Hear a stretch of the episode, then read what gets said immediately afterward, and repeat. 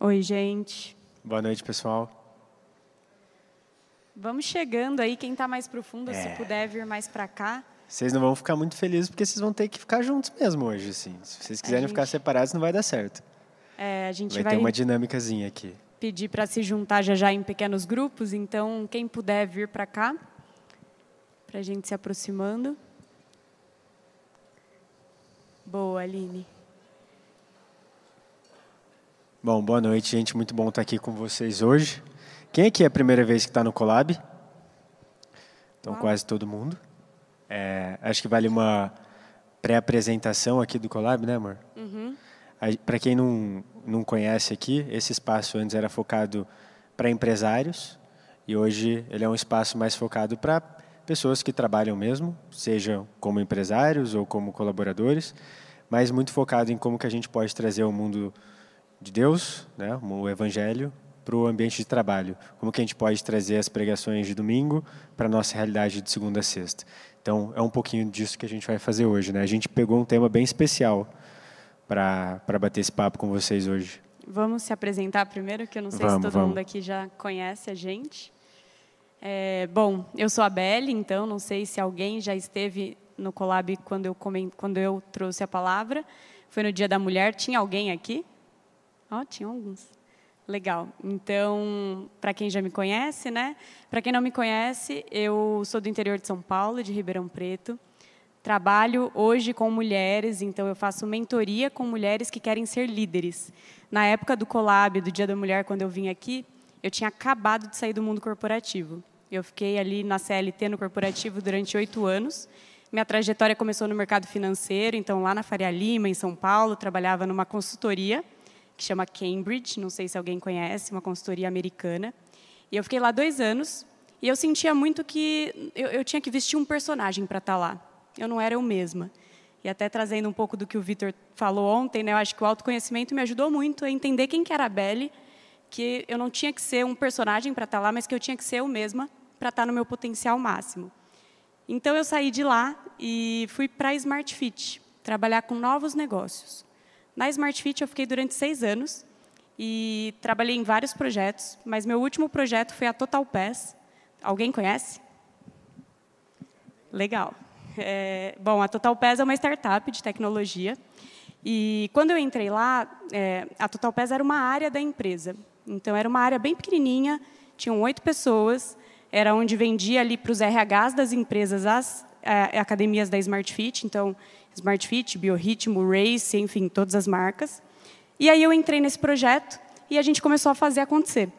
E foi junto com ele que eu cresci na minha carreira exponencialmente. Entrei como gerente, saí como diretora de operações. Tinha uma equipe ali de 150 pessoas, operando em dois países. Foi uma trajetória super legal. E eu deixei tudo isso para empreender e hoje ajudar mulheres. Então, essa é um pouquinho da minha história. E acho que é legal o Otto se apresentar também. Bom, eu tive aqui também no último collab. Quem aqui viu? Bom, algumas pessoas viram. Eu tenho uma empresa de alimentos saudáveis, chama Mais Mu. Eu comecei a empreender ainda na faculdade, quando eu tinha 21 anos. Hoje a gente está com produtos em mais de 8 mil pontos de venda, temos um time de quase 50 pessoas. E eu acho que desde o começo a gente tenta criar uma empresa, até por nunca ter trabalhado é, fora, que reflete o mundo que a gente gostaria de criar. Né? Então, eu tento sempre trazer uma visão de empreendedorismo é, um pouco ingênua e bastante corajosa, mas que também traz bastante da realidade no dia a dia. Então, esse sou eu. É, prazer estar aqui com vocês.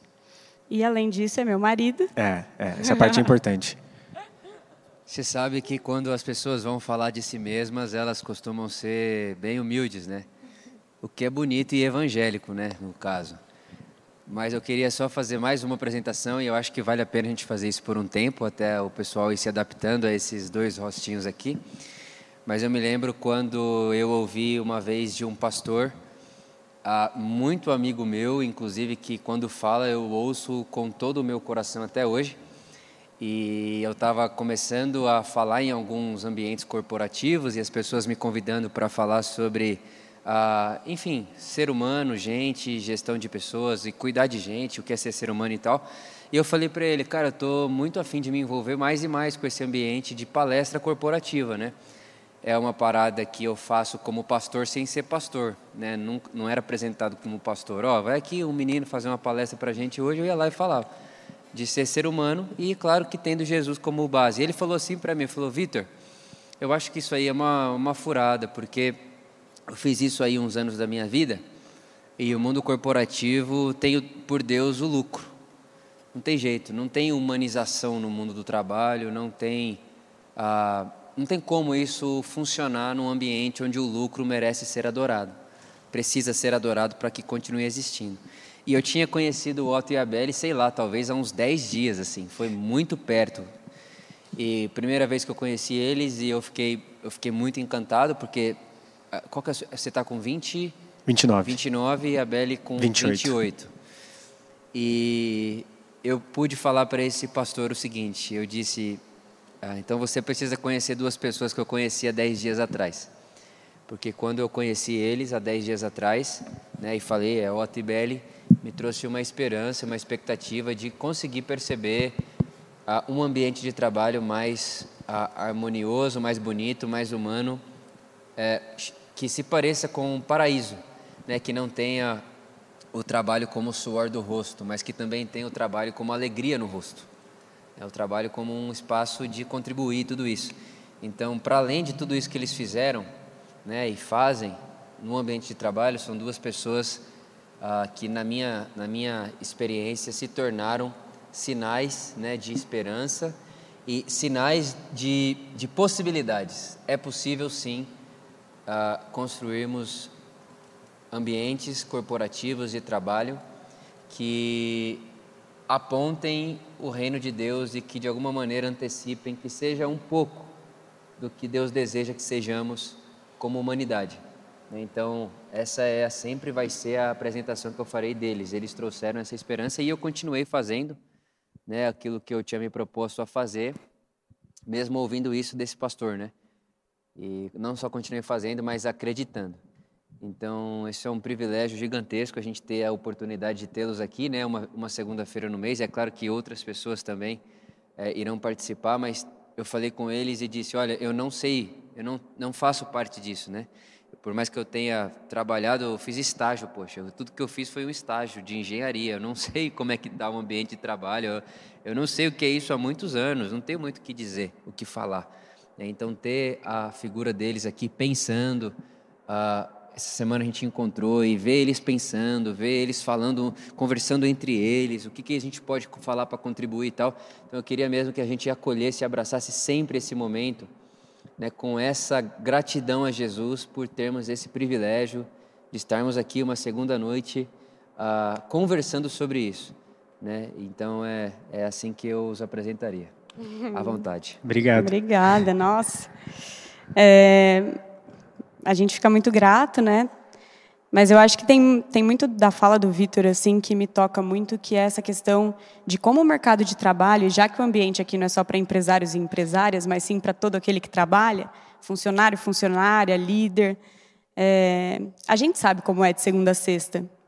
E a gente sabe como às vezes vir aqui no domingo é para lavar a alma e a gente se sente super bem, mas chega na segunda-feira a história é diferente. Então, a ideia é que hoje, né, no Colab, a gente consiga ajudar vocês a se equipar. E também a gente se equipar, porque educação é isso, né? Educação é troca. Educação, a gente não está falando aqui de um lugar de como se a gente soubesse de muita coisa. A gente está aprendendo e a ideia é que a gente divida com vocês o que a gente está aprendendo nesse caminho. É isso. E aí, bom, então a gente se apresentou. A ideia é que antes da gente começar, a gente fez uma pesquisa da última vez para colher mais a percepção de vocês. E a gente percebeu que uma das coisas mais ricas que a gente tem aqui é o networking. Então, quando está lá no café, né, se desafia ali a conhecer alguém novo, a trocar uma palavra, saber o que Dá um que o pouquinho de faz. vergonha, mas é bom. Exato. É bom. E aí a gente queria começar já fazendo isso, né, amor? Exato. Só vamos fazer a apresentação do tema, né? Para fazer a pergunta. E acho que na própria pesquisa que vocês responderam, que alguns de vocês responderam, a gente acabou pensando em um tema, que é protagonismo no trabalho. Né?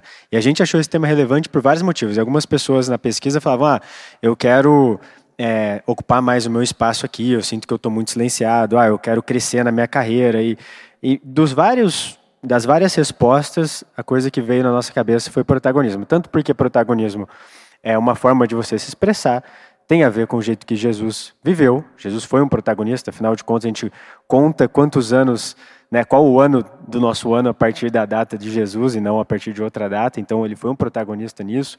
Todo mundo está aqui também por causa dele. Então, a gente trouxe esse tema e a gente resolveu fazer uma dinâmica, né, para pensar nisso.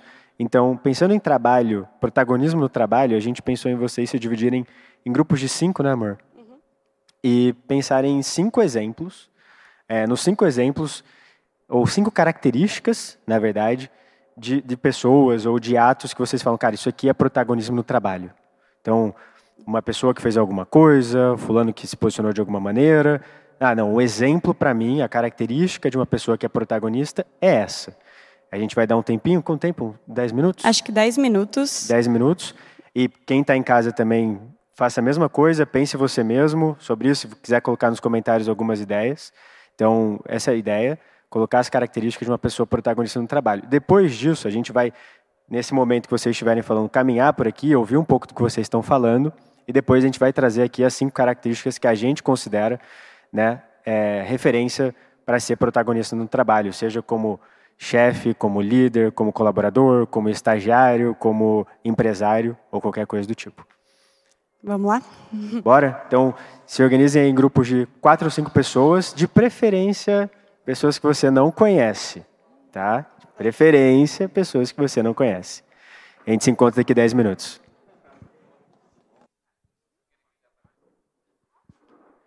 Bom, galera, ficamos muito felizes aí com o engajamento de vocês. A gente conseguiu ver que tudo faz sentido. É difícil conseguir concentrar tudo em cinco, em seis, em uma. Talvez a mais próxima esteja ali atrás, né?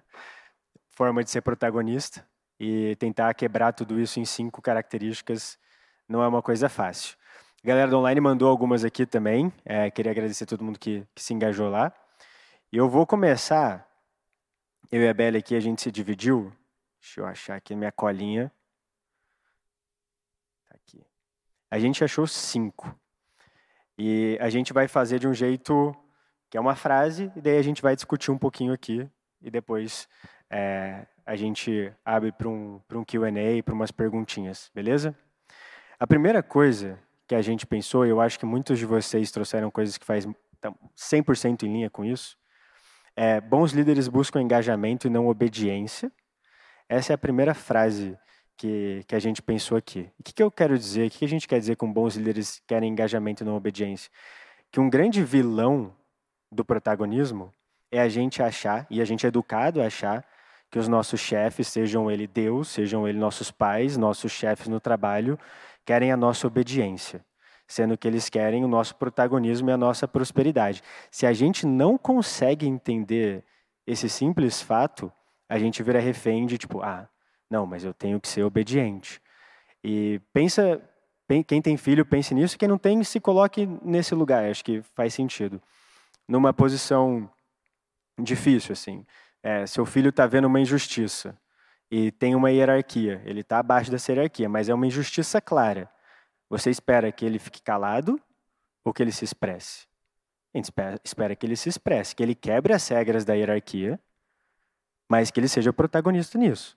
Porque todos os heróis, no limite, que a gente conhece, eles têm esse ato de protagonismo, que é você quebrar a hierarquia, quebrar a regra, quando a regra não faz mais sentido, dados os princípios. E se você tem isso claro na sua cabeça, de que é, nem Deus, nem seu chefe, nem teus pais, nem ninguém, na verdade, quer a sua obediência, e quem é baseado em amor não vai querer a sua obediência, você tem coragem, ou pelo menos um pouquinho mais de coragem de ser protagonista. Então, é, nossa primeira ideia é essa, quer complementar um pouquinho? Bastante gente falou sobre isso de várias formas, né? Eu fui escutando nos grupos. Mas, basicamente, se a gente sabe que a gente é amado, amada, que Jesus já pagou todo o preço por nós, que a gente tem a graça o tempo inteiro, né? Por que se manter debaixo dessa obediência num sentido é, pejorativo, né? Aqui, num sentido de negar quem nós somos, ao invés de simplesmente vestir quem somos e sermos engajados. Tem tudo a ver com o quanto a gente se vê, porque eu, eu ouvi num grupo, acho que aqui, sobre autoconfiança.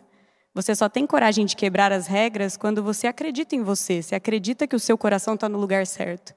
Então, trazendo um pouco do que o Otto falou com o olhar do Evangelho, né, eu acho que tem muita relação com o fato da gente se sentir aceito e aceita em Deus. E aí, poxa, eu sou aceito, aceita, no limite, sim, eu posso estar tá engajada ali, ao invés de simplesmente ficar debaixo da obediência. Não é isso que Jesus espera de mim, não é, não é isso que os meus chefes vão esperar de mim. E eu posso ter esse protagonismo, né? Então, acho que é só complementando. Boa. Só, só mais uma coisa que eu acho que, que tem aqui.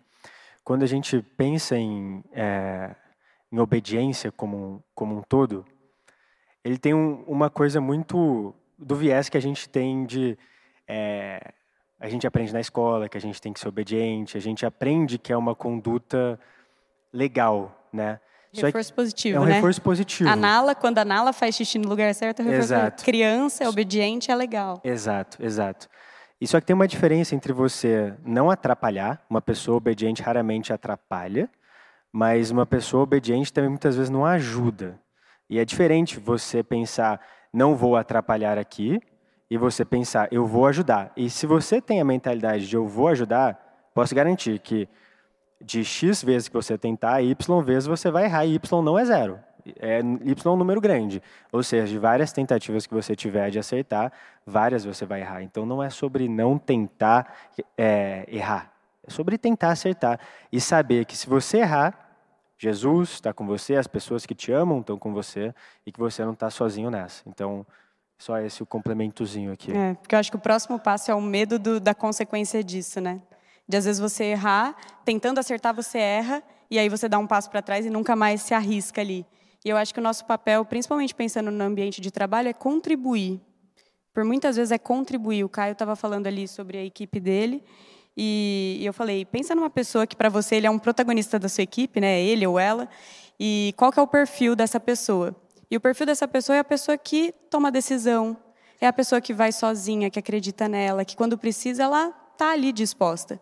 Então, tem muita relação com isso da gente Ela não se buscar... dispõe a ser mal interpretada. Normalmente, sim. Você vai ter que se dispor a ser mal interpretado tá. para ser desobediente ali em alguns momentos. Mas se você está com os princípios certos, né, com, com o coração no lugar certo, eu acredito que vale a pena, sim. Saber quais cegas que, quebrar. Acho que é uma boa frase que também resume tudo isso. Você tem que sim ser obediente a alguns princípios, é lógico, mas ser protagonista significa saber quais regras quebrar. Quais regras quebrar. Sim. Vamos para o segundo? O segundo ponto é: as suas ações falam mais sobre a sua fé do que as suas palavras. Muitas vezes a gente fala que a gente tem fé e que a gente acredita, né? E de fato a gente acredita. Todos aqui estão dentro de uma igreja, eu creio.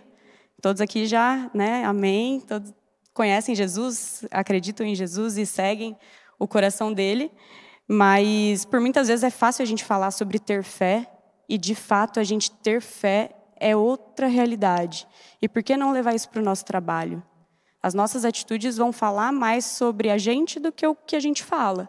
Então, alguns aqui eu sei que são líderes também, né? Às vezes fica aquela coisa super bonita dos valores da empresa, esses são os nossos valores, é assim que a gente trabalha, e aí no dia a dia o seu exemplo não condiz com o que você fala. E então a gente acredita, né, que o que você está fazendo no trabalho vai falar mais sobre você do que de fato que você está falando. E, e, acho que tem uma coisa importante aqui, é quase matemática, né? E tem a ver com esse primeiro ponto que a gente trouxe. Se você é amado, né? E você realmente acredita nisso, por que não ser protagonista? Tipo, se você errar, tá tudo bem, porque você é amado. Daí você fala, não, eu não vou tentar, porque vai que eu erro. Então você não se sente amado. Porque se você se sentisse, você teria coragem de ser protagonista. Sabe? É difícil isso, cara. É, é, a gente vê muito isso nas palavras aqui de domingo, que muitas vezes pessoas que nunca tiveram conhecimento teórico sobre a palavra, muitas vezes agem de acordo com a palavra, mais do que pessoas, mais do que algumas pessoas que estão já é, marinando na palavra há décadas e anos porque começa a tratar princípios como regras, sendo que na verdade não é o que você fala que você acredita que diz no que você acredita, é o que você faz que diz no que, que diz o que você acredita, né? Então palavras dizem menos que ações nesse sentido. E a provocação aqui é tipo para ser protagonista no trabalho, você tem que partir desse e é muito difícil, tá, gente? A gente está falando aqui parece que a gente é protagonista sempre em tudo. Uhum. Não, a gente tem é, dúvida de si, a gente tem medo de errar, mas é ter a coragem de olhar e falar não. É, se Jesus morreu na cruz, foi para eu poder ser quem eu sou, não para eu querer ser quem o outro espera que eu sou. Se meu pai e minha mãe me deram uma criação, é para eu que seja a pessoa que eu sou, não as pessoas que eles esperavam. Por mais que às vezes as expectativas deles sejam mal comunicadas, e eu acredito que meu pai e minha mãe querem minha obediência. Não, eles querem que eu seja protagonista, por quê? Porque eles me amam. E se eles me amam, o jeito de eu provar isso é sendo eu mesmo. É sendo mesmo. Volta até para duas semanas atrás, a pregação da Gi, né, ela fala: não tente ser a melhor versão de você. Eu acrescentaria é: tente ser você. Tente ter coragem de ser você. Porque esse é o maior protagonismo que a gente pode ter. Pelo menos na, na minha opinião aqui. Sim, eu acho que trazendo para um exemplo, talvez, do dia a dia do trabalho, é que as suas ações falam mais né, do que o que você está querendo dizer ali. É, por exemplo, quando seu chefe manda você fazer algo ou te dá uma certa tarefa e você não concorda. Como que eu lido com isso, né? Será que eu só aceito e fico ali no, no ponto um da obediência? Ou realmente eu tenho coragem aqui de falar partindo do pressuposto de que eu sou aceito, de que eu sou amada, eu posso falar aquilo que eu, que eu estou vendo aqui. Então, eu já queria emendar no outro ponto. Pode ir, pode ir. Que é você não ter medo de expressar a verdade como você a vê. Não espere alguém pedir. Normalmente, o protagonista ele não fica ali esperando as coisas chegarem. Né? Quando a gente pensa num funcionário ou funcionária que ela é protagonista, ela não está ali com um scriptzinho e seguindo aquele script. Ela consegue chegar já com algumas soluções ao invés de chegar com alguns problemas. Ela já chega com a solução, já oferece três possibilidades e aí decide junto com a liderança o que vai fazer. Então, para chegar nesse lugar, a gente não pode ter medo de ser quem a gente é e falar a, a, verdade do jeito que a gente vê. E aí eu falo muito com as mulheres que estão aqui, porque por muitas vezes a gente, eu, por exemplo, sentava em mesas que tinham muitos homens e homens inteligentíssimos. Como que eu vou falar a minha verdade aqui? Será que eu vou ser ouvida? Porque, sendo sincera, assim, em 2022, no ano que a gente está, o homem, principalmente o homem branco, hétero, não vou entrar em todas as questões aqui, mas ele é pré-validado. Quando ele fala, a gente já escuta o que ele, tá, que ele tem para dizer. A mulher não, ou, enfim, todas as camadas da diversidade têm mais dificuldade. E aí o que eu digo, né, para você dizer a verdade como você vê a verdade, é porque você é única. Você tem a sua singularidade, você foi feito é, a imagem e semelhança de Deus, mas com as suas individualidades. Então, a forma como você vê é só sua.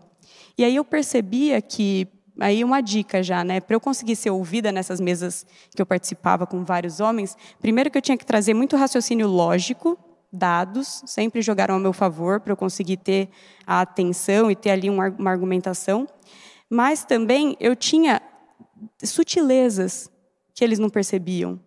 E sutilezas por ser quem eu sou, por ser uma mulher, jovem, por ter tido a história que eu tive. Eu gosto muito de falar que todo ponto de vista é a vista de um ponto. Esse ponto é você. Então, que você tenha a coragem de ser você e falar as coisas exatamente como você está vendo. Ai, mas exatamente? É exatamente. Exatamente. E saiba Tem... que você é amado e que se você estiver falando alguma bobagem, tenha a humildade de reconhecer. Você aprende com as com as interações com o meio, assim como qualquer pessoa. Mas a gente tem medo, né, de falar uma bobagem, tipo, ah, quem aqui tinha medo de levantar a mão quando, quando tinha dúvida? Tá ligado? Tipo, o professor falava assim, ó, quem, alguém tem dúvida? Sala em silêncio. Todo mundo entendeu nada, nada. Aula de cálculo, tipo, ah, ninguém tem dúvida. Pô, a gente tem medo de levantar a mão, cara. Tipo, se a gente fala que tem fé e tem medo de levantar a mão, eu sei que não existe, não é binário, né? Ter fé, não ter fé. Tem níveis e momentos e tudo mais. Mas nesse momento está faltando fé. Se você tivesse fé de que você é amado e está tudo bem, você levantaria a mão, perguntaria. E eu tenho certeza que vocês têm pessoas, interagiam com pessoas que perguntavam e falavam, cara, essa pessoa é corajosa, né? Ela pergunta, eu aprendi com ela. Por quê? Ela te deu a resposta? Não, porque ela fez a pergunta. Né? E, e nisso, nessa questão de você falar o seu ponto de vista, tem uma coisa muito interessante, que nesse mundo que a gente vive, se diz muito sobre diversidade, né? que é uma pauta que foi negligenciada por décadas. E tem uma coisa que normalmente a gente olha antinegativo, né? Tipo, agora a gente tem que as empresas precisam ser mais diversas porque elas estão pouco diversas, como se fosse só corrigir e tá tudo bem. Sendo que na real, o objetivo é as empresas são míopes, as empresas são super enviesadas pela falta de diversidade. Por que não melhorar a visão das empresas, tirar a miopia das empresas, trazendo mais diversidade, trazendo outros pontos de vista. E também não adianta nada você trazer um monte de outros pontos de vista e obrigar eles a ficarem calados. Ou eles se sentirem obrigados na cultura da corporação a ficarem calados, a ficarem calados. Então, a diversidade entra nesse ponto com uma visão um pouquinho diferente do que a gente está acostumado a ouvir, de se adequar, né? E tipo, ah, você tem 30% desse tipo de pessoa no Brasil, 70% daquele, 20% daquele outro, 30% daquele outro, sei lá o quê. A gente tem que ter na empresa essa mesma representatividade, porque senão a gente está fora. Cara, tudo bem, né? isso faz sentido numa amostra gigante, tem 10 mil funcionários, ele devia, a empresa devia estar mais ou menos de acordo com a demografia do país. Mas é isso ou é as pessoas que estão aqui devem ser ouvidas pelos seus diferentes pontos de vista? Eu acho que é mais para cá. Saca? Acho que todo mundo tem que ter uma chance, tem que ser ouvido, e se todo mundo for, é, tudo vai se equilibrar naturalmente. Sim. É, vamos para o vez, próximo? Né? Uhum. Espera aí. Tinha mais um aqui que estava no, no, meu escopo. É, não viva como se estivesse fazendo uma prova da escola. Eu acho que eu dei uma, um, uma deixa desse aqui já na minha fala, mas o que eu quero dizer com isso é que a gente passa décadas, do 0 aos 10, dos 10 aos 20, se bobear dos 20 aos 25, pelo menos, e muitas pessoas até mais tempo, aprendendo que o jogo tem um teto. Né? Então, se eu fizer muito bem feito, eu tiro 10, e 10 é o máximo que eu posso tirar. E eu perco ponto para cada erro que eu faço. E o jogo da vida real não podia ser mais diferente do que esse. A gente aprende a tentar evitar o erro do que buscar o acerto. E a gente passa a época de formação nossa aprendendo que errar é errado. Errar é ruim. É, parece até errar. Errar já, já tem um significado negativo, né? mas é aprender. É interagir e aprender. Interagir e aprender. Então a gente tem que tratar de um jeito diferente essa questão. Se a gente quer ser protagonista no trabalho, faz sentido você não tratar o trabalho como você trata uma prova de escola, onde seu objetivo é tirar 10. Não. É, seu objetivo tem que ser fazer o melhor. E às vezes o melhor é tirar zero naquilo, porque aquela pergunta não faz sentido. É você mostrar para o professor que não faz sentido. Porque o professor, nesse caso, não é seu professor, né? Porque você não está na prova, você está na vida real. Enfim, eu acho que essa é uma coisa que a gente refletiu bastante também faz sentido. Eu acho que todos vocês conseguem perceber isso. Mas o que a gente não percebe é que são 20 anos isso sendo martelado, gente. É um viés muito profundo na nossa mente. Não é eu falando isso para vocês que isso vai ser quebrado.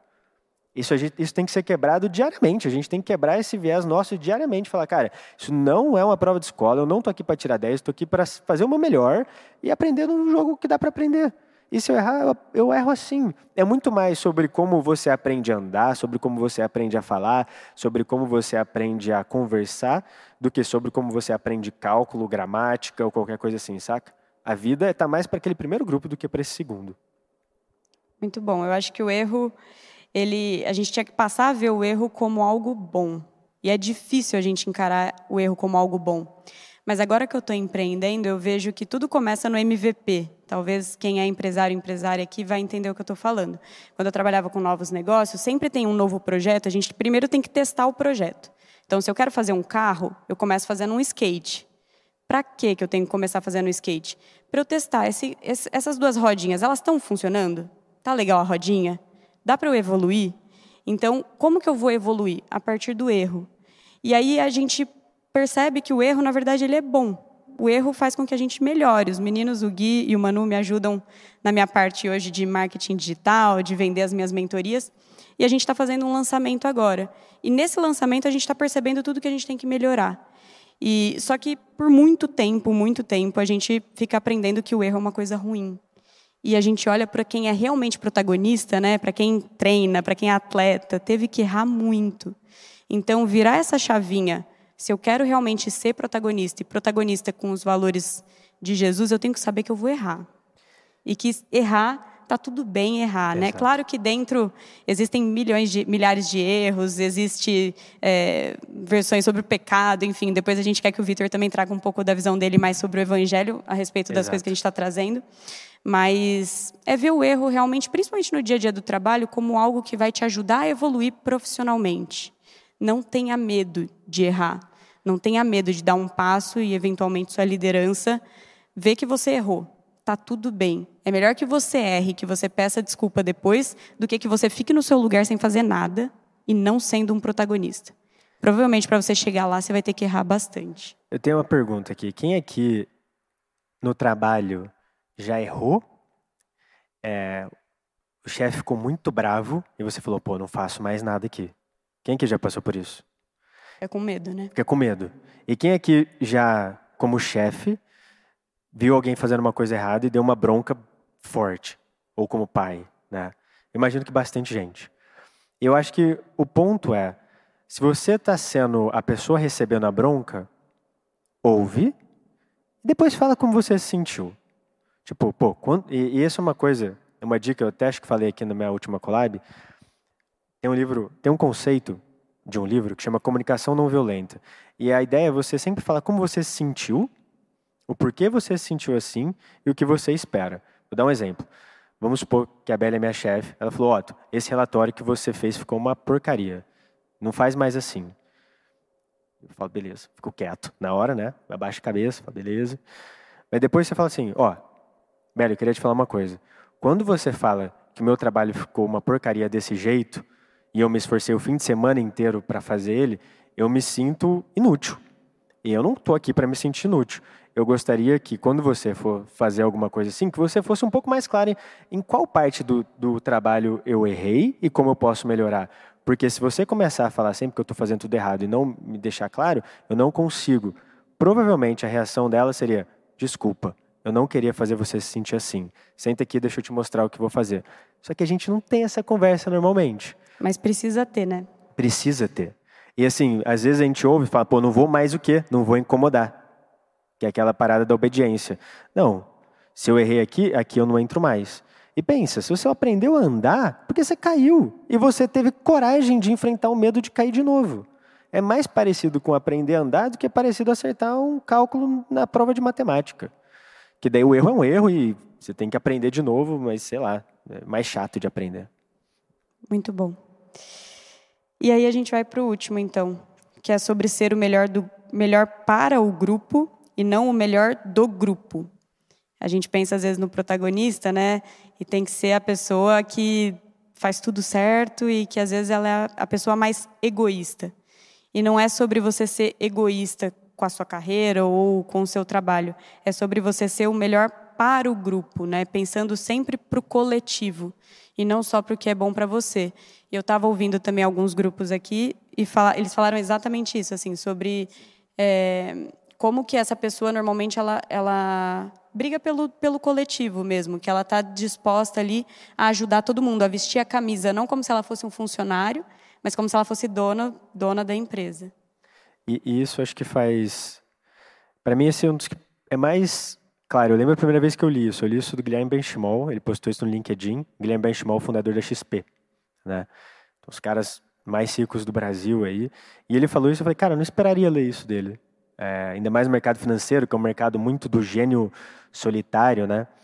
E aquilo me marcou e eu, eu levo comigo essa frase, né? Seja o melhor para o time, não o melhor do time. O que eu acho interessante? Quem aqui está se tornando, já se tornou, e acho que é difícil, né? A gente sempre está se tornando líder, de novo, seja de uma criança, seja de um estagiário, seja de si mesmo, a gente sempre está se tornando líder. É difícil falar, não, eu sou o líder de tudo. Não, é, não é tão binário assim de novo.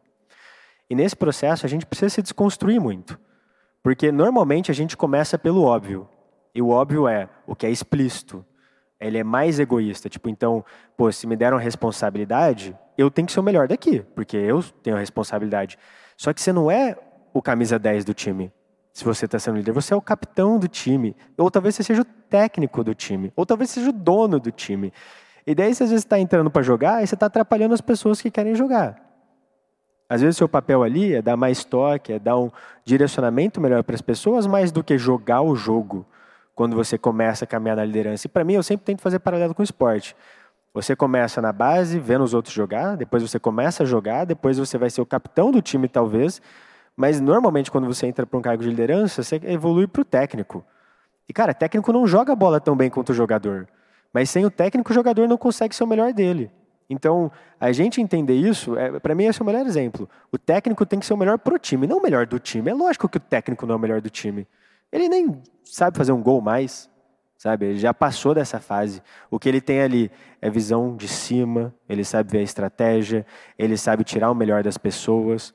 Mas para fazer isso, ele primeiro teve que ser o, cap o, capitão do time, provavelmente. Antes ele teve que ser o fominha, sabe? Aquele jogador fominha que tenta fazer o gol na hora que não é para fazer gol, e ele toma bronca da pessoa que consegue ver mais amplo. Então, é um processo de você abrir mão do egoísmo para começar a ver o todo. Envolve humildade, que algumas pessoas falaram aqui também, como característica de pessoas protagonistas.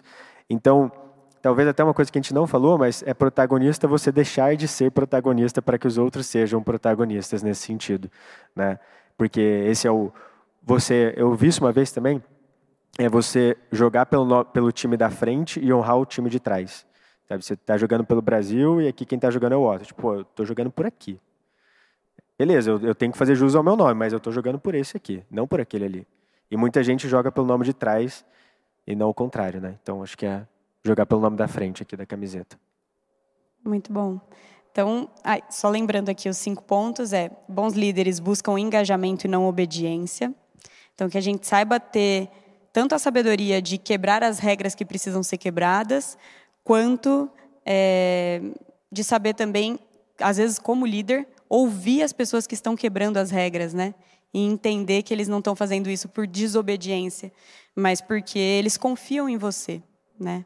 Então esse é o primeiro ponto. O segundo ponto é as suas ações falam mais sobre a sua fé do que as suas ações falam mais sobre a sua fé do que as suas palavras. Então não adianta muita coisa a gente saber da informação sobre Jesus, saber de quem ele foi, tudo que ele fez, o que ele é, e não colocar em prática, não amar as pessoas no dia a dia, não, não atrelar ao nosso protagonismo essas ações de Jesus. O terceiro ponto, não viva como se estivesse fazendo uma prova de escola, então que a gente não tenha medo de errar, que a gente tenha coragem de acertar e de errar e de fazer o que for preciso para poder estar cada vez mais perto desse protagonismo. É sobre ser o melhor para o grupo e não o melhor do grupo. Então, que a gente tenha essa sabedoria aí de pensar sempre dessa forma que o Otto falou, né, honrando o nome da frente, mas e honrando o seu nome também. E por último, que você não tenha medo de expressar a verdade exatamente como você a vê. Isso é muito importante. Que você tenha coragem, porque normalmente as pessoas protagonistas, elas têm essa coragem. E esses são os, os nossos pontos, cinco pontos. Os nossos pontos que a gente queria trazer. E eu acho que, de novo, coisa? teve muita coisa que vocês falaram que está aqui né? Que está exatamente alinhado. Em outras palavras. Em outras palavras. Mas eu acho que a gente podia é, agora pegar as opiniões do nosso querido Vitor ou fazer a pesquisa antes? O que, que você acha? É, eu vou mandar a pesquisa no final para todo mundo. Tá. Eu acho que a gente pode fazer duas coisas que a gente pensou. Primeiro é, Boa. se alguém Primeiro o Vitor, depois a gente abre para todo mundo. Se alguém queria trazer mais alguma coisa que, enquanto a gente falava, falou: não, faltou isso daqui. E, e aí a gente queria ouvir vocês e ouvir o Vitor também para ver se tem correlação aí com tudo que a gente está trazendo com o Evangelho. O Vitor falou que a gente precisa fazer um podcast. Precisa?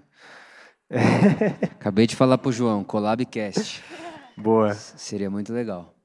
Eu acho que eu tenho cinco pontos também. Na verdade, cinco comentários que acho que abraça é, os cinco pontos que vocês trouxeram e provavelmente o de vocês também. O primeiro, e agora eu vou abrir aspas antes de mais nada, é uma citação do Harold Kushner. Ele diz assim: Eu acredito que a mensagem fundamental da religião não é de que somos pecadores, porque não somos perfeitos, mas a de que o desafio de ser humano é tão complexo que Deus não perde tempo esperando de nós a perfeição. A religião vem para purificar-nos de nosso sentimento de desvalia e assegurar-nos de que, quando tentamos ser bons e não conseguirmos ser tão bons quanto desejávamos ser, não perdemos o amor de Deus.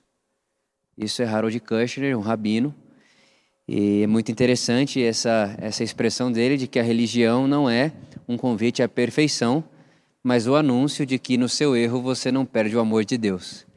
E acho que enquadra muito no que vocês disseram aqui agora. Eu não quero tirar 10, eu quero ser eu. E se na sua métrica ser eu é tirar zero, que eu tire zero sempre na sua matéria. Eu acho que é um pouco até do que a gente conversou ontem, né? Que é essa, essa capacidade de não emprestar para o outro a minha identidade. É, eu não posso deixar que meu pai diga quem eu sou, minha mãe diga quem eu sou, por melhor que eles pensem sobre mim e queiram sobre mim. Então, essa capacidade do protagonismo de si mesmo. E uma pessoa que não consegue ser protagonista da sua identidade jamais conseguirá ser protagonista no trabalho, porque vai ser tudo uma máscara, uma fantasia e é uma casa construída sobre areia e um dia ela vai, ela vai desmoronar. Com certeza não tem como permanecer. Essa é a primeira coisa. A segunda coisa, citando de novo o Harold, porque sem dúvida é um dos, um dos meus teóricos favoritos. Ele diz assim que esse negócio que a religião nos ensinou, que Deus espera que sejamos dependentes dele, é uma infantilidade. Inclusive, o Harold diz, o Freud vai, compor, vai concordar, o, o, Jung também, a psicologia vai concordar que a, o, a, o infantil não é o, pouco, o que tem pouca idade. O infantil é aquele que precisa de muitas muletas para ser a si mesmo, né? Então, essa ideia de que a Deus ele espera que eu dependa dele. Então, a gente que é crente, né, a gente ouve muito isso. Se for a vontade de Deus, Estou orando para ver o que Deus deseja.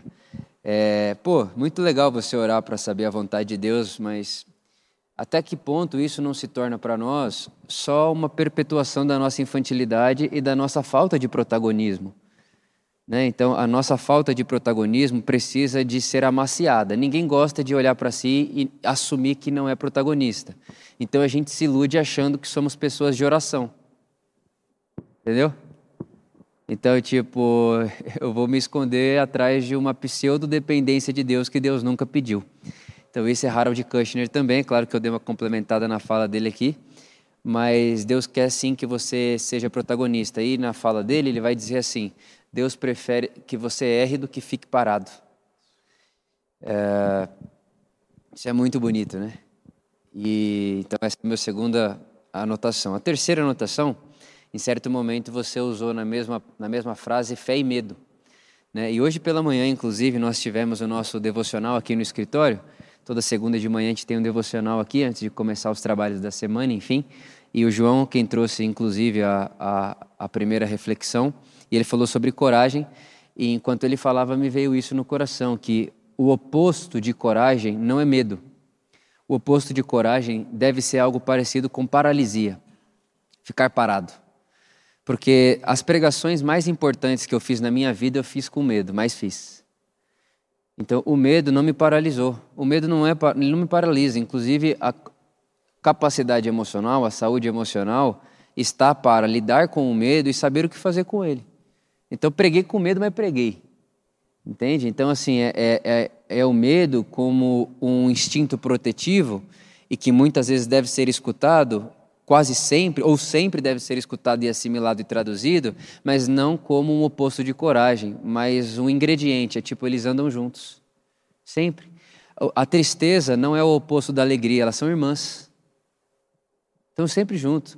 É, esse nosso negócio de julgar é, o, que é, o que é alegria, o que é tristeza e tal, isso é um negócio nosso do mundo ocidental. Inclusive, a parte oriental do mundo vai olhar para a gente no mundo ocidental e vai dizer: vocês aprenderam a dividir as coisas de bom e mal e vocês acabaram com a vida fazendo isso. A gente está o tempo inteiro aqui no Ocidente querendo dizer quem tem sucesso, quem não tem, quem é bom, quem é mal, o que, é legal, o que, que não é. tristeza é muito pior porque a alegria é melhor que a tristeza. É melhor estar tá alegre do que triste. A gente fica fazendo essa separação o tempo inteiro. E aí eu já entro no meu outro ponto, que é o fato de o ser humano perder o paraíso quando quer decidir por si só o que é bem e o que é mal. Então eu acho que essa ideia assim de que eu quero ser bom, eu quero ser perfeito, eu quero ser isso, é, isso é infernal. Isso é perder o paraíso da vida que é viver. E aí, na ânsia de ser bom e perfeito, a gente acaba não sendo nada. Né? não acaba sendo você. Eu não sei né? exato. É você fica iludido. E, e aí a religião, quando utilizada como pseudo-religião, vamos chamar assim, ela é mais uma muleta que uh, é tipo água quente na minha cólica, entendeu? Ela não me sara, ela só faz eu achar que eu estou fazendo alguma coisa para mudar. Anestesia. Então, esse seria um outro ponto. E por último, é, eu diria que Jesus ele foi tão protagonista, tão protagonista, tão protagonista, que chegou uma hora que ele disse assim: é melhor para vocês que eu vá embora. Porque se eu ficar aqui, vocês vão ficar em volta de mim o tempo inteiro. A última libertação que Jesus deu aos discípulos é a libertação dele mesmo. Então, a última coisa que Jesus fez foi contar para o mundo que. Vamos, vamos ver como eu posso utilizar essa expressão, mas. Bom, aqui nesse ambiente, vamos dizer, o líder, né, o Jesus como líder, na, na pessoa líder ali que ele tinha para com seus uh, liderados e com a gente hoje, inclusive, ele está dizendo assim para mim e para vocês: uh, é melhor para vocês que eu vá. Porque se eu não for, vocês vão ficar em volta de mim o tempo inteiro, vão ficar fazendo culto em volta de mim o tempo inteiro, vão se apoiar em mim o tempo inteiro. Se eu ficar com vocês em carne, vocês vão tudo, vocês nunca estar em São Caetano, vocês iam pegar o avião lá para Jerusalém, iam ficar seguindo Jesus lá em Cesareia. Aí ele diz: "Não é melhor que eu vá, porque vocês são bons em idolatrar o protagonista". Então a última coisa que eu diria para vocês é: não fique para sempre ao lado do protagonista fique o suficiente para que você pegue essa energia e pegando essa energia para você, pe pe pegando essa gana para você, você transforme isso no seu combustível, no seu protagonismo. E o João está aqui, ele é um exemplo disso. Falei para ele, enquanto o Otto estava falando, quando o João entrou aqui na Por Amor, ele trabalha aqui, ele foi contratado pela equipe do Criativo. O Criativo tinha cinco pessoas? Cinco? Um, dois, três, quatro, cinco. Cinco pessoas, o João foi o sexto. Sétimo, é, tinha muita gente no nosso criativo antes da pandemia. E aí eu lembro que o, o, a pessoa que era responsável pelo criativo chegou em mim e falou: Cara, esse João, ele não tem freio. Tipo, cara, o cara quer fazer tudo, aí você pede uma coisa para ele, ele tá fazendo isso, mas tá falando de outra coisa e tal. E ele falou para mim, o Rica, né? Falou assim: ele é sensacional, você vai amar conhecer ele. Eu não conhecia o João como conheço hoje. Hoje a gente, enfim, na época é, era pouco contato, ele tinha acabado de entrar no escritório, ele era da Por Amor, mas era muita gente, todo esse negócio. Resultado, né, no meio da pandemia, a gente fez o voto lá de não mandar ninguém embora e ficamos segurando a galera até a pandemia acabar para não fazer parte né, desse, dessa, desse, desse dado, dessa estatística de demissão e tal. Fizemos o possível e o impossível para manter as pessoas. E quando a gente foi reformular a Por Amor, a primeira dica que eu dei foi: pode mandar todo mundo embora do criativo, menos o João, ele dá conta sozinho. E foi uma das melhores coisas que a gente fez. E ele era o que recebia menos, o que ganhava menos. Uh, e hoje ele é o único. Então, essa. E quantos anos você tinha quando você entrou aqui? 20 anos. Uh, você estava em que ano da faculdade? Terceiro? último ano. Estava no último ano de jornalismo, né? Então, essa é, o João é essa, essa pessoa que teve que pedir muito mais desculpa do que licença. Muito mais. Porque fez, fez muita coisa que nem existia, ele fez. E muitas continuam até hoje, outra faz e volta atrás, outra revê, outra pensa, outra não faz, mas está fazendo, está ativo. Né? E é interessante isso daí. É claro que, pô, ah, então ele fez todo mundo sair. Não é isso, é pandemia e tal. Mas a gente, num momento, olhou e falou assim: o João dá conta de fazer essa roda continuar girando sozinho.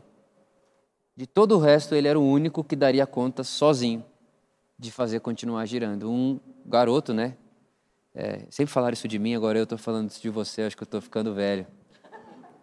Um garoto é, protagonista que trouxe para a gente aqui na Por Amor um respiro de esperança que a gente não teria se ele não tivesse entrado onde ele não foi chamado. Então, o, o Newton Bonder, outro rabino, ele, ele escreveu um livro, inclusive super indico para você, que se chama A Alma Imoral. E ele vai dizer o seguinte: que só pode desobedecer quem já passou tempo suficiente obedecendo. Isso é demais. Esses dias atrás chegou um menino jovem, eu entendo ah, toda a motivação dele, ele chegou em mim e falou assim: ah, por que, que você não para de fazer isso, isso, isso, isso e isso na Por Amor? Queria que eu parasse de fazer batismo, ceia, toda a liturgia que existe, ele queria que parasse. Eu olhei para ele e falei: cara, você tem um bom coração, mas você já fez o que da sua vida dentro de igreja? Ele, não, nunca fiz nada, tal, nunca dei conta desse negócio. Eu falei, então, cara, você não tem como opinar aqui dentro. Você nunca entrou na tradição. Como é que você quer desfazer a tradição sem nunca ter entrado? Então, primeiro você entra, primeiro você experimenta, primeiro você entende, primeiro você obedece. Depois você faz e gira alma imoral. Foi o que Jesus fez. Circuncidado ao oitavo dia, frequentava o templo toda semana, guardava o sábado e não comia o que não tinha que comer. Jesus, Deus e feito ser humano, filho da história, filho da tradição, de repente ele subverte tudo. Então, o respeito à tradição é a moral da não tradição. Então, é um pouco disso aí que eu pensei enquanto vocês falavam. A gente tem que falar mais para você ficar pensando nessas coisas aí, cara. Pode ser, eu ficaria ouvindo mais vocês. Só, só uma coisa que eu achei interessante, você falou, Vitor. É, tem uma frase também que é bem falada nesse mundo de negócios, empreendedorismo, que é bons líderes formam líderes, não seguidores. E querendo ou não, o que Jesus permitiu é, você pode falar, não, mas nós somos todos seguidores de Jesus. Sim, mas somos líderes também. Né? Tudo é uma questão de perspectiva. Né? Se você é pai, você é líder para o seu filho. Se você é chefe, você é líder para os seus liderados. Tudo bem que tem uma coisa maior que é o nosso líder, mas, enfim, de novo, é uma cascata e não é binário. Sou ou não sou líder, tem posições. Né? Então, um bom líder cria líderes não seguidores. Né? E foi isso que ele fez isso quando é ele vai embora, porque se ele não fosse, é o que você falou, lá. tava todo mundo lá. É, e, e não sendo quem era para ser. Exa né? E você sabe que Jesus tinha problema com os seguidores dele. Ele não gostava. Ele não gostava. Inclusive incomodava Jesus ter muito seguidor. É, João capítulo 6, né? Ah, Jesus está querendo que todo mundo vaze, menos os discípulos. E qual é a diferença do seguidor e do discípulo? É que o seguidor está ali porque quer pão, está ali porque quer ver milagre, está ali porque quer um movimento. Que é a bengala. Que é a bengala. O discípulo não. Então, Jesus ele começa a trajetória dizendo: Venham a mim. Venham. Vinde a mim todos vós que estáis cansados e sobrecarregados. Esse é o começo da trajetória. Depois ele diz: Agora venham após mim. Então, primeiro você vem até mim. Depois você vai vir comigo. Então eu vou até Jesus e depois vou com ele. Enquanto eu vou com ele, eu vou aprendendo como ele faz, ou seja, eu estou na tradição. Eu estou na sombra dele é o Talmidim. O que é o Talmidim? Na cultura de Israel, é o que está sentado na poeira do pé do rabino. Então você vai sentar na poeira do pé do rabino. Você vai seguir de perto o rabino. Uma das coisas mais bonitas que eu vi quando eu fui em Israel são os garotos atrás dos rabinos. Eles vão no banheiro com o rabino. Porque para eles é importante, inclusive, ver como o seu rabino lava as mãos. Então ele está na tradição, ele está na sombra. Mas para quê? Não para ficar ali para sempre porque começa com venha até mim, depois venham comigo, e aí depois, quando Jesus vai embora, o que ele diz? Agora vão por todo o mundo, porque enquanto vocês forem, eu estarei com vocês. Então começa, venha, depois vem comigo, depois onde você for, eu vou. Isso é autonomia, isso é adultecimento. Isso é humanização. Para você aprender a ser humano, vem, vem até aqui.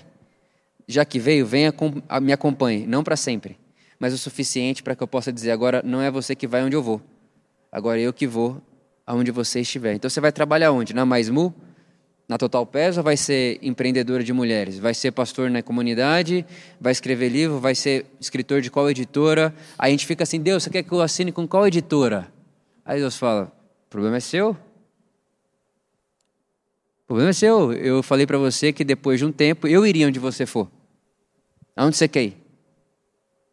E repara que a gente quer o tempo inteiro voltar no vem a mim, vem a mim, vem a mim, vem a mim, vem a mim, vem a mim, vem a mim, vem a mim. E Jesus está assim, mas o problema é seu, ou você quer assinar com quem? Aonde você for, eu irei, aonde você estiver, eu estarei. Não é o que ele diz para Abraão, Abraão, se tu uma bênção. Aonde você for, eu irei. A bênção é você, a sua presença. Aonde você quer ir? Então é um pouco disso aí. E, e acho que isso tudo deixa uma coisa clara. Ser protagonista é caro. E esse é o grande problema. É caro porque teu chefe pode ficar bravo com você, você pode errar e vai ter um custo maior, você vai ter que lidar com o seu medo, você vai ter que jogar fora. Exato, você vai se expor, você vai ter que jogar fora suas bengalas.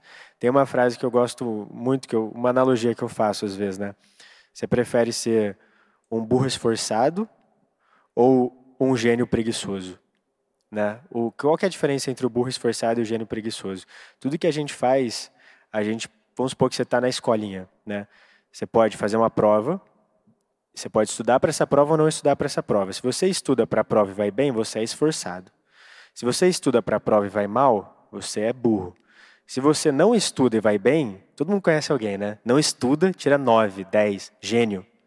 E se você não estuda e vai mal, preguiçoso. O que é melhor para o seu ego? Ser gênio preguiçoso ou burro esforçado? O protagonista, ele joga essa ideia do gênio preguiçoso, que é bom para o ego, e fala: não, eu, se eu der certo, vamos chamar de esforçado e não de gênio, e se eu der errado, vou ser burro, mas eu vou ser protagonista. E no longo prazo, a chance é que eu encontre o sucesso. Não talvez o sucesso que a sociedade me cobre, mas o sucesso que eu tenho em ser eu mesmo, em tirar nota 10 em ser eu mesmo. Então, é a história do burro preguiçoso. Não, do, do esforçado, é, burro esforçado. Fez sentido, gente? Acho que a ideia era trazer essa provocação para vocês, né? Fazer com que também a gente tivesse esse tempo de comunhão, de se conhecer, que é muito legal. E aí a gente queria, para poder fechar, ouvir se alguém tem algum comentário, alguma pergunta, quer agregar aqui alguma coisa com relação a esse tema do protagonismo. Essa é a hora de vocês serem protagonistas ali, ó. Pronto. É.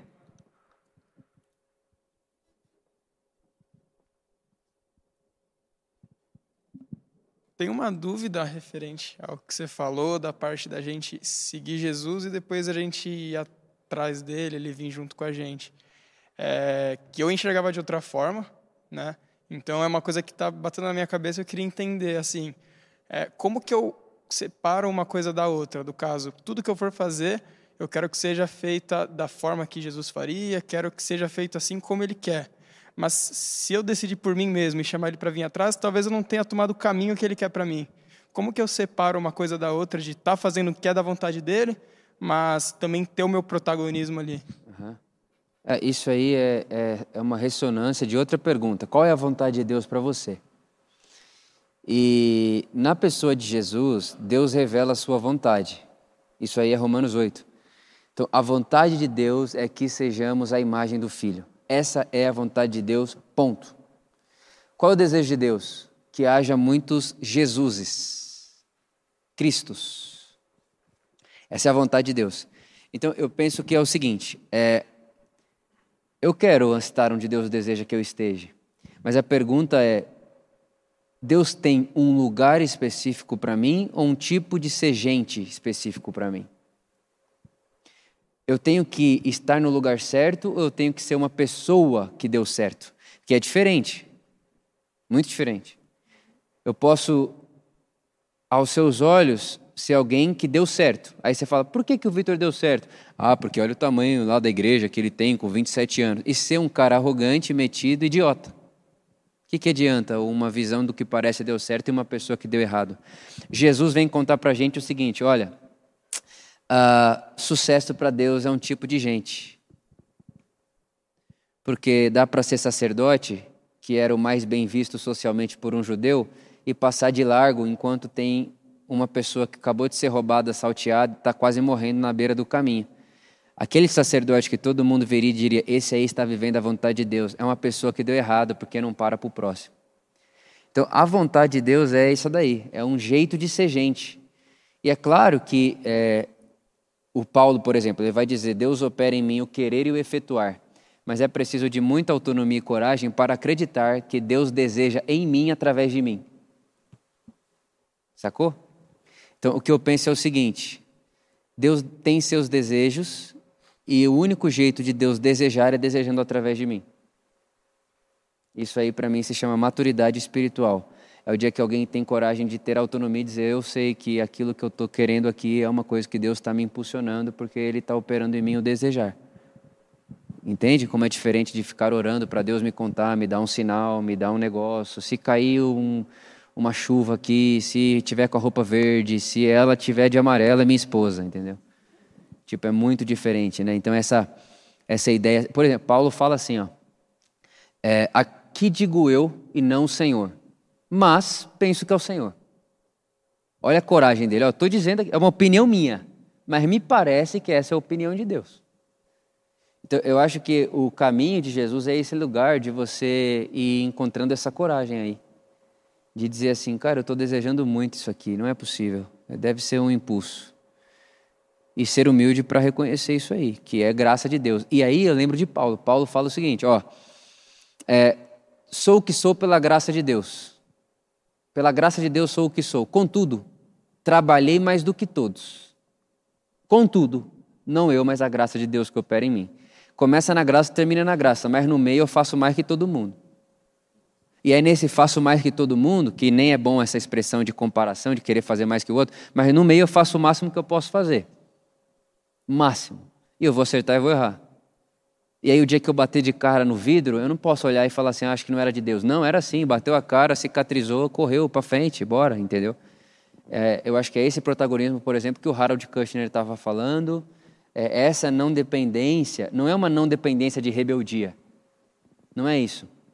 Eu lembro do Ed, uma vez falaram assim pro Ed, o Ed, Deus é tipo aquele pai, né, que pega a gente no colo, e leva a gente para passear no colo. Aí até falou assim, aí aquela, aquela história das pegadas na praia, aí começa a ficar difícil andar, Deus pega a gente no colo, e aí aquilo que eram quatro pegadas viram só duas, porque Deus te carrega no colo e tal. Estavam falando isso com ele como se ele fosse concordar, e no final ele disse, não acho que Deus é isso aí não. Não acho não, isso aí eu fazia com meu filho quando ele era bebê.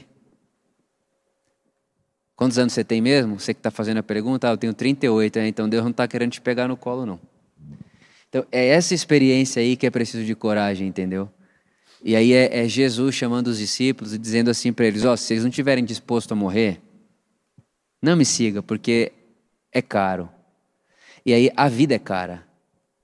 Ser, protagonismo, ser protagonista de si mesmo é caro.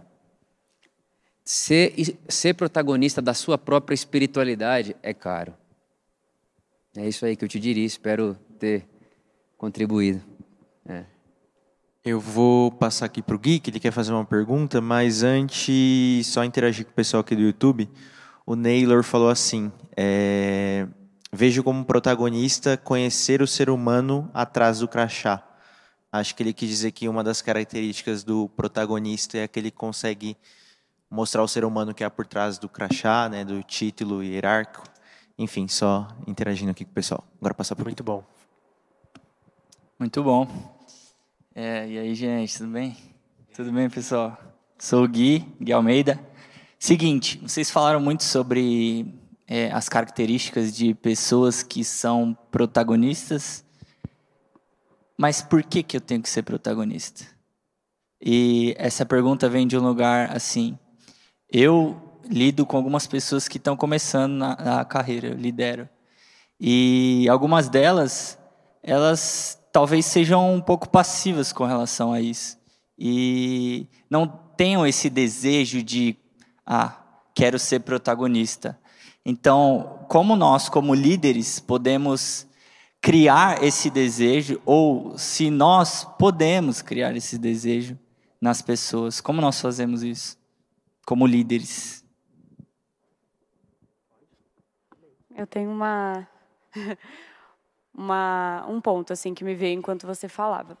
Eu acho que uma das funções da liderança, né, que é desse lugar que você está trazendo a pergunta, é enxergar para a pessoa de uma forma que ela não está se vendo. Então, emprestar os olhos de Jesus e olhar para ela com os olhos de Jesus. Não que a gente às vezes pensa o que é protagonismo, né?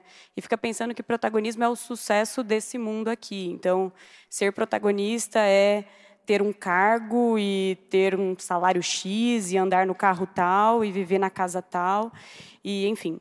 Mas eu acho que o, o protagonismo que a gente está tentando trazer aqui, que eu que eu acho que faz muito sentido com a pergunta do Gui, é desse olhar amoroso de olhar para a pessoa e despertar nela o que ela é. Então, às vezes, ela vai ser protagonista como a Jo lá em casa, que é a nossa funcionária, e ela é muito protagonista. Ela, a gente faz questão de almoçar com ela todos os dias que ela está em casa, de conversar com ela, de saber como ela está, como está a filha dela, o marido, enfim. Por quê? Não para que ela seja venha, se for a vontade dela, né, fazer faculdade, ela não é formada ainda, mas enfim, concluiu a escola. Mas ela tem o protagonismo dela e ela é vista como ser humano, né? Como uma pessoa que é valiosa e, e eu acho que nesse momento a gente empresta os olhos de Jesus é. Para conseguir olhar para a pessoa e falar para ela quem ela é, né? E, e, não necessariamente é nesse protagonismo, uhum. nesse lugar, sucesso, né? Não é sei se era isso. Não, total. É, é, eu falaria da Jo, acredita? Quando ele perguntou, eu lembrei dela. E, e, e eu lembrei de uma outra coisa. Por exemplo, daqui a alguns dias, é, olha que loucura, eu ia falar quantos dias faltam para a eleição, mas ia soar estranho. Dependendo Você tá de do vermelho de vista. ainda. Exato. E eu tô de vermelho. Pessoal, não tem nada, ah, nem para sim nem para não. O voto é livre e Deus não tem candidato. Mas é, eu pensei na eleição porque é interessante. Ah, 200 milhões de pessoas vão votar, certo? E a gente tende a pensar que se é a pessoa que vai lá e aperta o númerozinho, ela é protagonista do seu voto. Mentira. O protagonista do seu próprio voto é aquele que faz o que faz consciente do que faz. Então, uma pessoa que não quer ser protagonista, ela está só existindo, cara. Ela é massa de manobra dentro da religião, dentro do mercado de trabalho e muitas vezes dentro até, até mesmo próprio da sua família o marido sendo massa de manobra da esposa e vice-versa, porque não é protagonista de si. Então, a gente, a gente pode achar muitas vezes, e a gente corre esse risco mesmo. Então, aqui, por exemplo, ficou conversando com a gente duas pessoas de sucesso no mundo de trabalho. Então, a imagem deles é uma imagem que produz sucesso no mundo de trabalho. O cara saiu na Forbes. Tipo, pô, que sucesso, maravilhoso. A gente tem essa tentação de achar que ele está falando disso. Não. Uh, a Jo é uma protagonista da vida dela desde que ela escolha continuar fazendo o que ela faz por livre e espontânea vontade e não por necessidade financeira. E se eu faço por necessidade financeira, que eu encontre sentido naquilo. Um rapaz me parou aqui domingo e falou assim para mim: Eu sinto que Deus tem um chamado pastoral na minha vida. Eu falei: É, o que você faz hoje? Ele falou: Eu inspeciono peça numa metalúrgica. Aí eu falei: Tá bom, você faz com todo o coração? Ele falou assim: Não tanto. Porque eu fico pensando no evangelho, em ler a Bíblia e tal. Eu falei: Então, tu não é pastor, cara. Aí ele olhou para mim e falou: Como não? Eu falei: Ué, se cada uma daquelas peças não são para você como uma ovelha de Jesus, então o que, que você está pensando que é ser pastor? Porque ser protagonista da vida é pôr sentido na coisa que está fazendo, entende? Então, é, a vida olhada sem sentido, ela é uma eterna vaidade, foi essa a conclusão que Salomão chegou. Tudo é vaidade, tive de tudo, não neguei nada aos meus olhos, tudo é vaidade. Salomão fez tudo isso por quê? Porque ele passou pela vida sem protagonismo de si mesmo sem protagonismo de si mesmo. Uma pessoa que é protagonista de si não acaba a vida como ele acabou. Mas ao mesmo tempo, a gente pode falar, por exemplo, ah, pegar um exemplo ruim, Maria Madalena. Ah, Para muitos, uma ex-prostituta que, ao tomar consciência de si, segue Jesus e financia o ministério de Jesus. Alguém que olhasse de fora poderia dizer: Nossa, o que, que tem a ver essa mulher seguindo esse cara? Deve estar apaixonada nele. Não, ela só estava sendo protagonista de si mesma e ela nunca pregou um sermão. E alguém poderia olhar e dizer: Você tem que ser protagonista, pede para Jesus te ensinar a pregar, para você pregar e arrastar a multidão. Ele, não, eu estou sendo protagonista de mim mesmo, sendo aquilo que eu escolhi ser, e eu quero seguir Jesus e ajudar ele com o meu dinheiro. Pronto. Então, ser protagonista não é estar no palco e nem na cadeira da liderança, e nem ser chefe, e nem ter funcionário. Ser protagonista é estar consciente de si e escolher o que quer fazer da vida, inclusive ser a Pronto.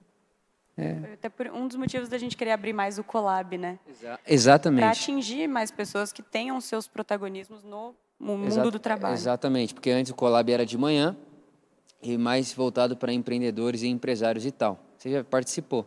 E qual foi o caminho? Falando, não, cara, a gente não pode fazer isso. A gente pode, a partir, que a gente vai fazer, inclusive, a partir desse grupo, fazer outros grupos. Sim. Legal demais, muito legal. Mas o ambiente do trabalho é para a Jo também, entendeu? É para Dani, a Dani está ali na cozinha e ela trabalha lá na nossa casa.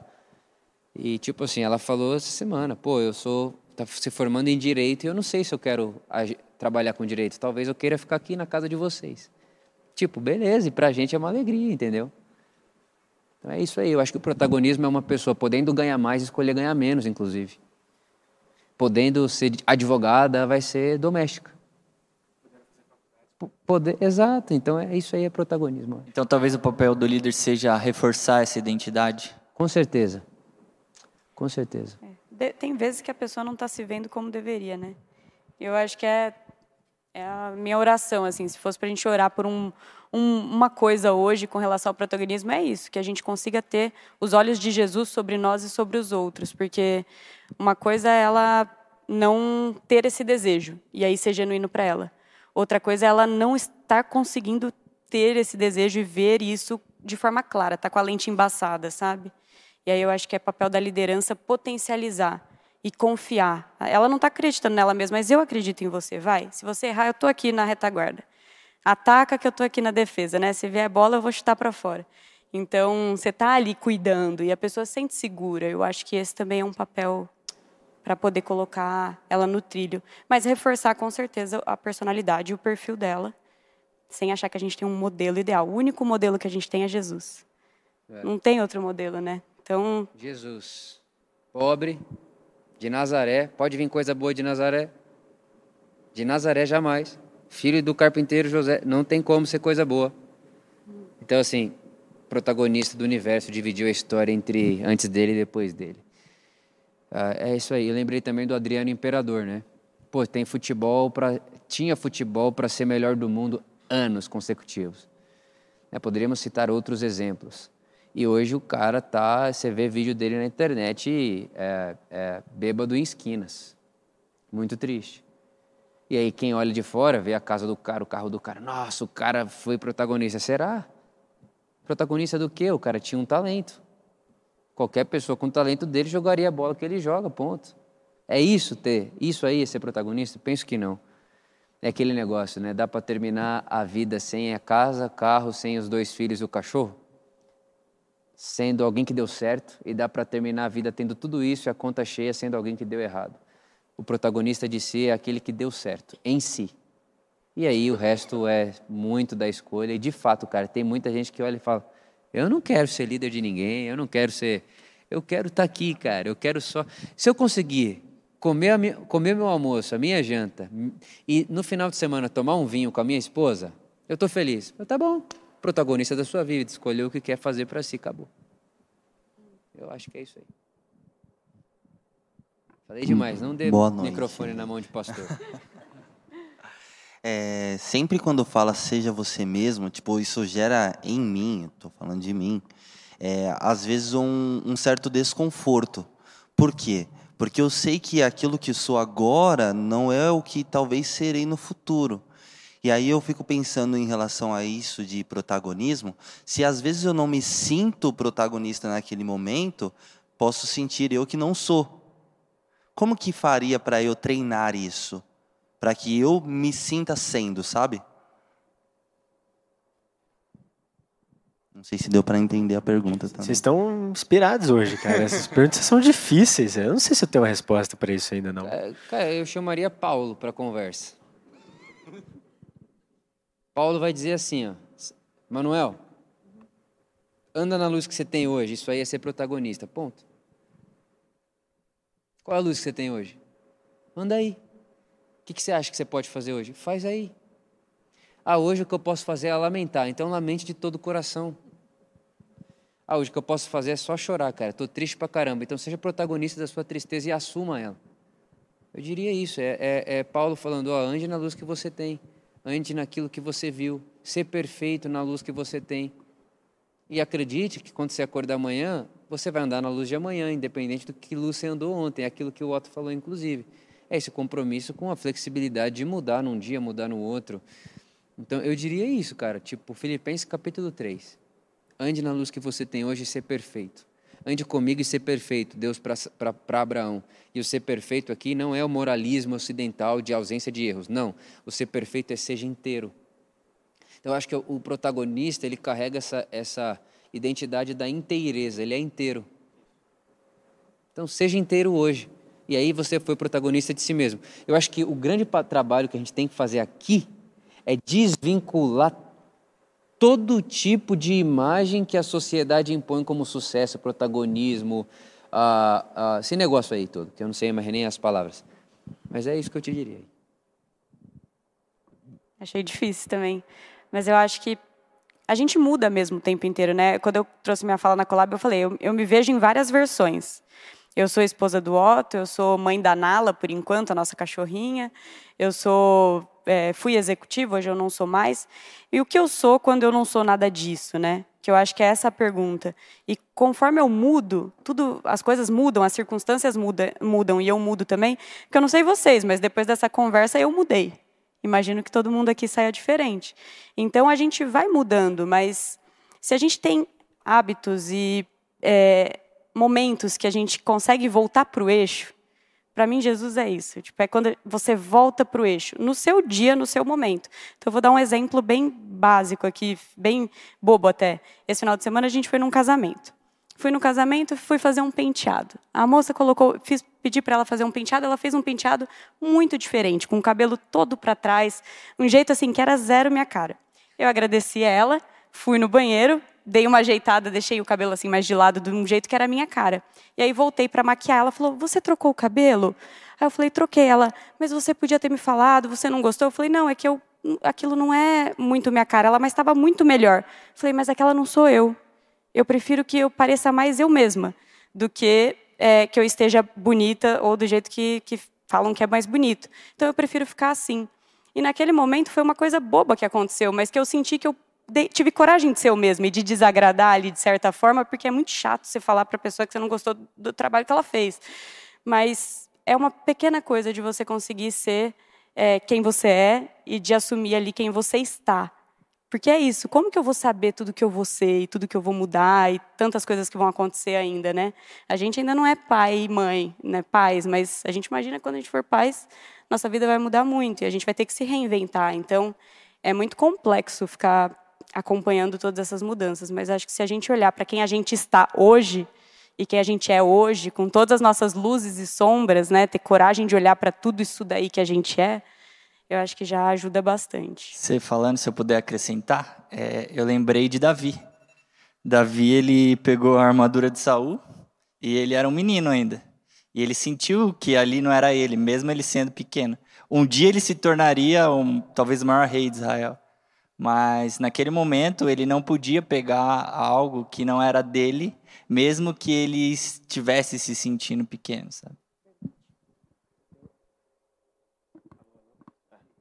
mal.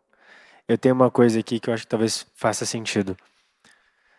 Primeiro, do que a Belly falou, em inglês o to be, que é ser estar, é ser barra estar. Aqui em português não. É ser, é uma palavra, estar é outra. Lá, uma palavra significa as duas coisas. Então, tipo, quem eu sou é quem eu estou, é igual, né? E eu acho que essa é uma das coisas que está dentro do nosso modo de pensar e que é, ah, eu sou, eu estou. Cara, está. Ser é estar, muitas vezes. A gente coloca uma ideia, uma ideia muito fixa nisso, sendo que ela é muito mais flexível. Mas eu, eu queria dar um outro exemplo, acho que um pouco mais, mais prático, que eu, que eu vejo assim, nos negócios, né? Agora falando um pouco mais de, de empresa, que quando eu comecei a empreender, é, você, você tem uma visão como se você estivesse vendo uma floresta com uma lente bem embaçada. Você consegue ver onde está o rio, você consegue ver onde está a floresta, mas você não consegue ver a diferença entre as árvores, as espécies das árvores, etc. Mas você tem uma visão mais ou menos dali. Conforme você vai evoluindo, você vai conseguindo dar mais clareza, mais nitidez para aquela imagem. Você vai conseguindo entender melhor para onde você precisa navegar e etc. E cada vez essa imagem ela fica mais nítida, é, mais 3D e você consegue dar zoom in, zoom out, mas você só consegue fazer isso se você transforma um rabisco, um sketch, né, um esqueleto, e você começa a pintar ele, depois você começa a recontornar ele, a pintar de novo, a dar mais contorno, mais cor, e quase como se você fosse, na sua experiência, transformando uma coisa que era um esboço numa escultura 3D. E isso demora tempo, né? E eu acho que a diferença para você não se confundir nesse processo é você saber se ouvir muito, saber ficar quieto, saber ler suas, suas ansiedades e buscar a essência das coisas. vou dar um exemplo para você, muito prático. Tipo, é, 99% das vezes que você for me ver, eu vou estar vestido preto. Mas não é porque eu gosto, mas teve uma época que eu comecei a falar assim, pô, eu não, eu não tenho nenhum prazer em escolher minha roupa. Eu não gosto de escolher roupa. Eu, cara, qual, qual é a roupa que eu fico bem? Na época eu escolhi uma roupa igual a sua, uma calça caque e camiseta preta. Eu comprei um monte igual. Daí depois minha calça caque ficou velha, eu comprei umas calças pretas e daí eu continuei usando calça preta porque foi a melhor que eu achei para mim naquele momento. E daí, de vez em quando, eu chegava na, na, faculdade e, tipo, não tinha mais camiseta preta. E daí, eu tinha uma camiseta branca, eu nunca usava, eu usava ela. E a galera, pô, tá de branco. E daí, eu comecei a perceber que, às vezes, quando eu não tinha camiseta preta, eu ficava, tipo, pô, mas eu não posso ir de branco, a galera vai achar que, sabe, enfim, vai incomodar. Eu falei, cara, qual o motivo? É, é isso que eu volto. Perceba suas ansiedades e, e olhe para você mesmo e busque o princípio das coisas. Por que, que eu tomei aquela decisão? Porque eu falei, eu não gosto de ficar escolhendo roupa.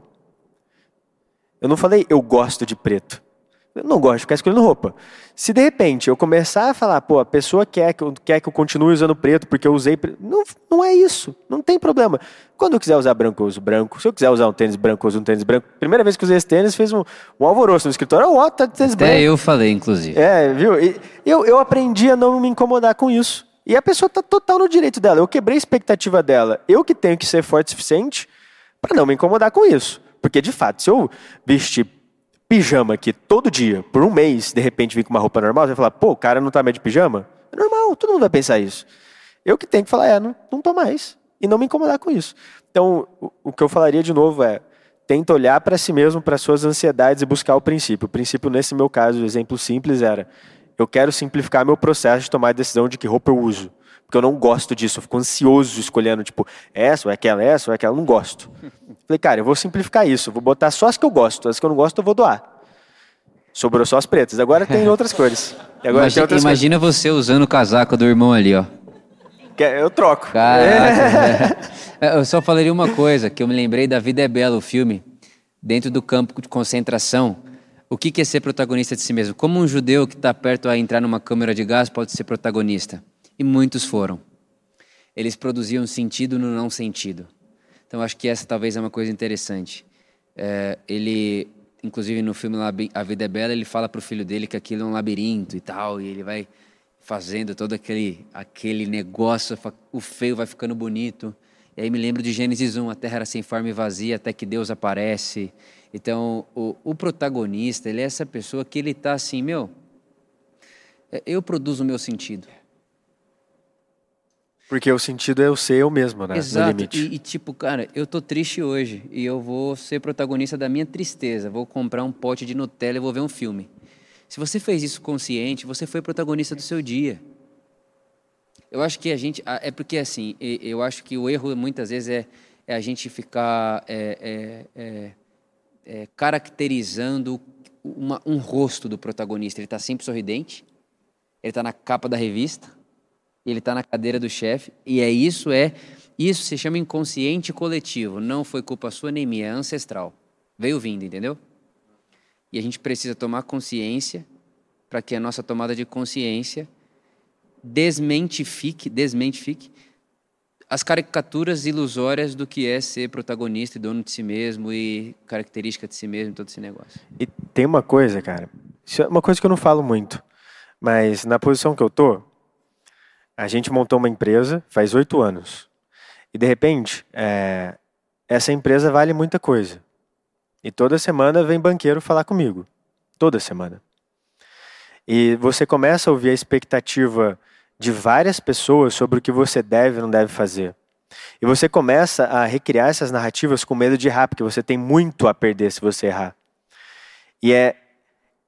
Tipo, gera muita ansiedade você estar tá numa posição onde você tem muito a perder e ter tanta gente que tem mais experiência que você, ou pelo menos mais anos de vida profissional que você, falando: não, não é por aqui, é por aqui. E às vezes eu paro e penso: cara, o que é sucesso para mim? a empresa tem que continuar crescendo infinitamente, eu tenho que tentar vender ela prometendo que ela vai crescer mais e mais e mais, ou eu tenho que, sei lá, vender tudo e olhar para minha família, ou tenho que falar, não, vamos mais devagar e vamos continuar só nós, sem nenhum investidor, ou não, vamos pegar o maior Porque, de repente, o mundo começa a te contar uma narrativa e você compra, cara. É, e às vezes parece que isso é verdade só para a pessoa que não é protagonista, no nosso inconsciente coletivo, porque ela está é, tá no nível operacional alguma coisa, mas eu acho que no nível executivo, empreendedor, é muito fácil você deixar de ser protagonista, cara. Porque eu empreender foi eu fazer aquela ideia de simplificar meu guarda-roupa. Isso é empreender. Na posição que eu estou oito anos depois, eu estar tá só com meu guarda-roupa de camiseta preta e as pessoas falando: Ó, oh, não vai vestir branco, hein? Não vai vestir outra cor, hein? E eu falo: Não, é verdade, agora é só, só preto, né?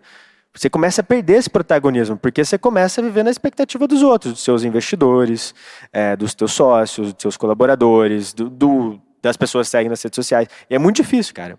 É, é uma coisa que eu só senti de compartilhar aqui com vocês, porque é, acho que pouca, pouca gente vê isso. Né? Não é que é uma dor maior ou menor, diferente, mas é uma coisa que a gente às vezes não pensa e que o sucesso, eu considero hoje, é o ter a maturidade de lidar com todas as informações, todas as pessoas palpitando sobre o que é sucesso, olhar para mim, olhar para dentro, olhar para as pessoas que eu amo, olhar para minha esposa, para minha família e falar: o que é sucesso para mim, para a gente? É isso que a gente vai atrás.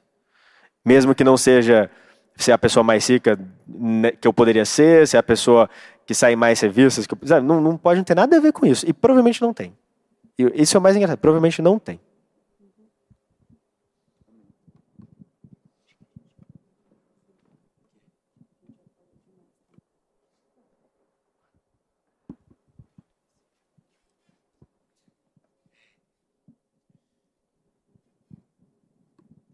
Boa noite, gente. Tudo bem? Eu só queria dar um, é, fazer um comentário que tem um documentário de uma atriz bem famosa, né? E no documentário ela fala que mudou para ela quando ela entendeu que os pais dela deram o melhor de si com as ferramentas que eles tinham. Então, eu acho que se encaixa muito para alguém que não se sente ou ainda está nesse processo de ser protagonista, mas fazer esse treino de que tipo eu o treino é, meu, eu posso ser e fazer melhor sempre com as ferramentas que eu tenho aqui e agora. Quando eu uso isso e pratico isso, aí eu consigo ser protagonista na, na no meu dia a dia. E para mim também um outro, um outro treino, se eu não me sinto protagonista, é bem no sentido de comunidade. Então, se eu ainda não me sinto, eu vou andar perto de gente que se sente. Que essas pessoas me inspiram e eu acabo pegando essa gana, igual vocês falaram no começo, de ah, ele faz isso, então talvez isso seja um caminho para eu também me sentir protagonista da minha história, de poder escolher. Então, se agora eu não me sinto, acho que um dos treinos é andar com quem já vive isso, e um outro é ah, tá bom, se eu não me sinto, eu tenho ser melhor e fazer melhor com as ferramentas que eu tenho aqui agora. Eu acho que isso muda para a gente e também para quem está em volta, porque o comentário dela no documentário foi isso. Mudou para mim e tirou algumas é, expectativas que eu tinha em relação e minha vida toda depois que eu entendi que os meus pais fizeram daquela forma porque eram as ferramentas que eles tinham e eles deram o melhor. E ela disse que ela faz isso também. Eu dou sempre o meu melhor com as ferramentas que eu tenho aqui e agora. Estar consciente daquilo que a gente tem aqui e agora e usar da melhor forma e fazer isso diariamente. Acho que é, uns, é um das, das dos pontos que vocês falando me veio na mente também.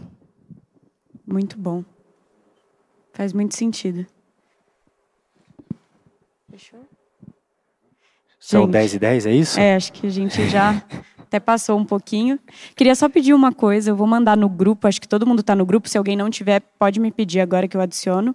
Mas para vocês responderem a pesquisa que eu estou mandando, porque a gente está baseando o formato aqui do Colab, trazendo os temas também de acordo com o que vocês falam. Então, poxa, foi legal a dinâmica, não foi? O tema é bom, não é? Qual, qual é o formato que faz mais sentido para a gente poder ir evoluindo aqui também? E trazendo mais valor para vocês, para que realmente a gente saia mais equipado, né? A ideia é que a gente comece amanhã na terça-feira, já quando chegar aquela situação, porque daqui a gente sai quentinho, né? Faz sentido, a gente vai se completando, mas a hora que chegar lá no, de verdade, no, às 8 horas da manhã, que o bicho pega, que vocês possam ter equipamento para poder reagir ali às situações que vierem a surgir. Certo? Boa. Vamos orar então, só para finalizar? Jesus, obrigado, Deus. Obrigado, Pai, por esse momento. Obrigado por cada um que veio aqui, Senhor.